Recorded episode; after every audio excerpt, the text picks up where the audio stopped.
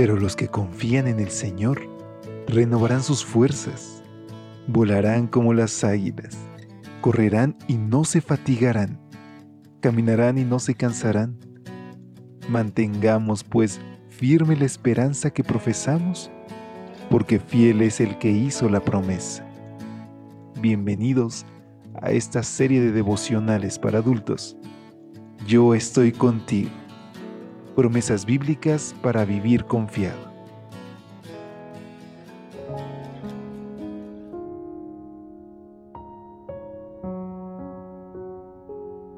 Hola, hola, ¿cómo te encuentras hoy?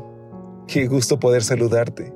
El calendario nos muestra que hoy iniciamos una semana más. Por la gracia de Dios hemos llegado a este domingo 19 de marzo. Y como cada mañana, te saluda tu amigo Elías Gómez desde la Ciudad de México, extendiéndote un enorme abrazo virtual y una calurosa bienvenida a este tu espacio de lecturas devocionales para adultos.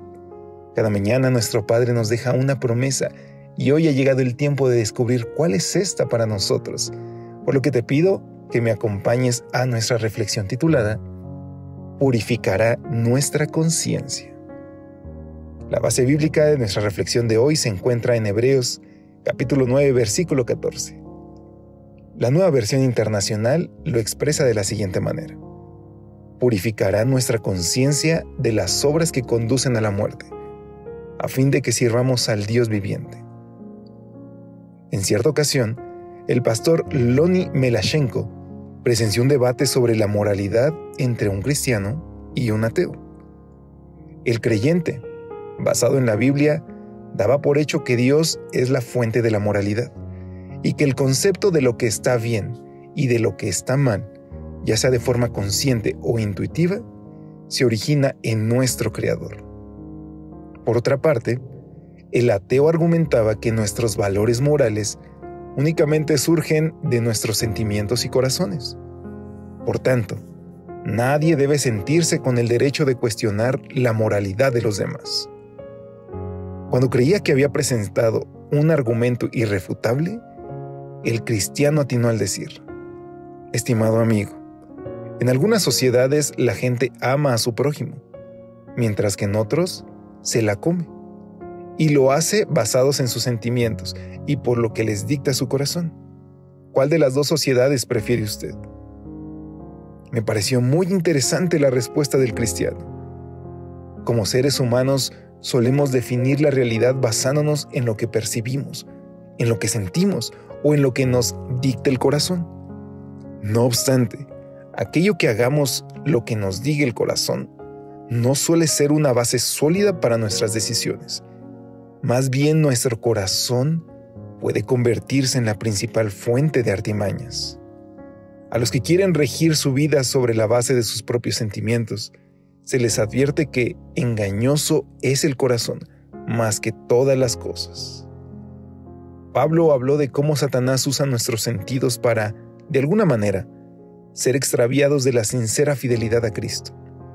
Si lo que sentimos no armoniza con la fidelidad a Cristo, ahí tenemos la señal de que vamos por la ruta equivocada. Lo que sí podemos hacer es mantener los sentidos ejercitados en el discernimiento del bien y del mal. Si queremos que nuestro corazón se habitúe al bien y que la moral bíblica siga siendo la base de nuestra ética, tenemos que dejar que la sangre de Cristo purifique nuestra conciencia de las obras que conducen a la muerte, a fin de que sirvamos al Dios viviente. Si dejamos que el Señor haga esa obra en nosotros, viviremos en una mejor sociedad. Porque ¿cuántos de nosotros, queridos amigos, tenemos ese dilema en nuestro corazón? Saber hacer lo correcto no necesariamente nos lleva a hacerlo. Es por eso que hoy necesitamos la fuerza y voluntad divina para que siempre caminemos leales delante de Dios, a pesar de que muchas veces hacer lo correcto nos traiga consecuencias. Pero es que sabes, cuando nosotros damos testimonio de ese amor y de fidelidad a Dios, nuestro Padre nos ocupa como grandes embajadores de su palabra y otros pueden llegar a conocer a Cristo a través de ti y de mí. Por eso yo te invito a que hoy te unas conmigo en esta oración y que le pidamos a nuestro Dios que Él purifique nuestra conciencia día con día. Querido Dios, En esta mañana nos acercamos a ti sabiendo que nuestro corazón no es bueno, pero que Señor queremos hacer lo correcto. Por eso te rogamos que tu Espíritu Santo nos hable, que despierte nuestra conciencia y que siempre podamos presentarnos delante de ti como obreros que no tienen de qué avergonzarse. Te lo pedimos en el nombre de Jesús. Amén. Dios te bendiga. Hasta pronto. Gracias por acompañarnos. Te esperamos mañana. Te recordamos que nos encontramos en redes sociales. Estamos en Facebook, Twitter e Instagram como Ministerio Evangelite.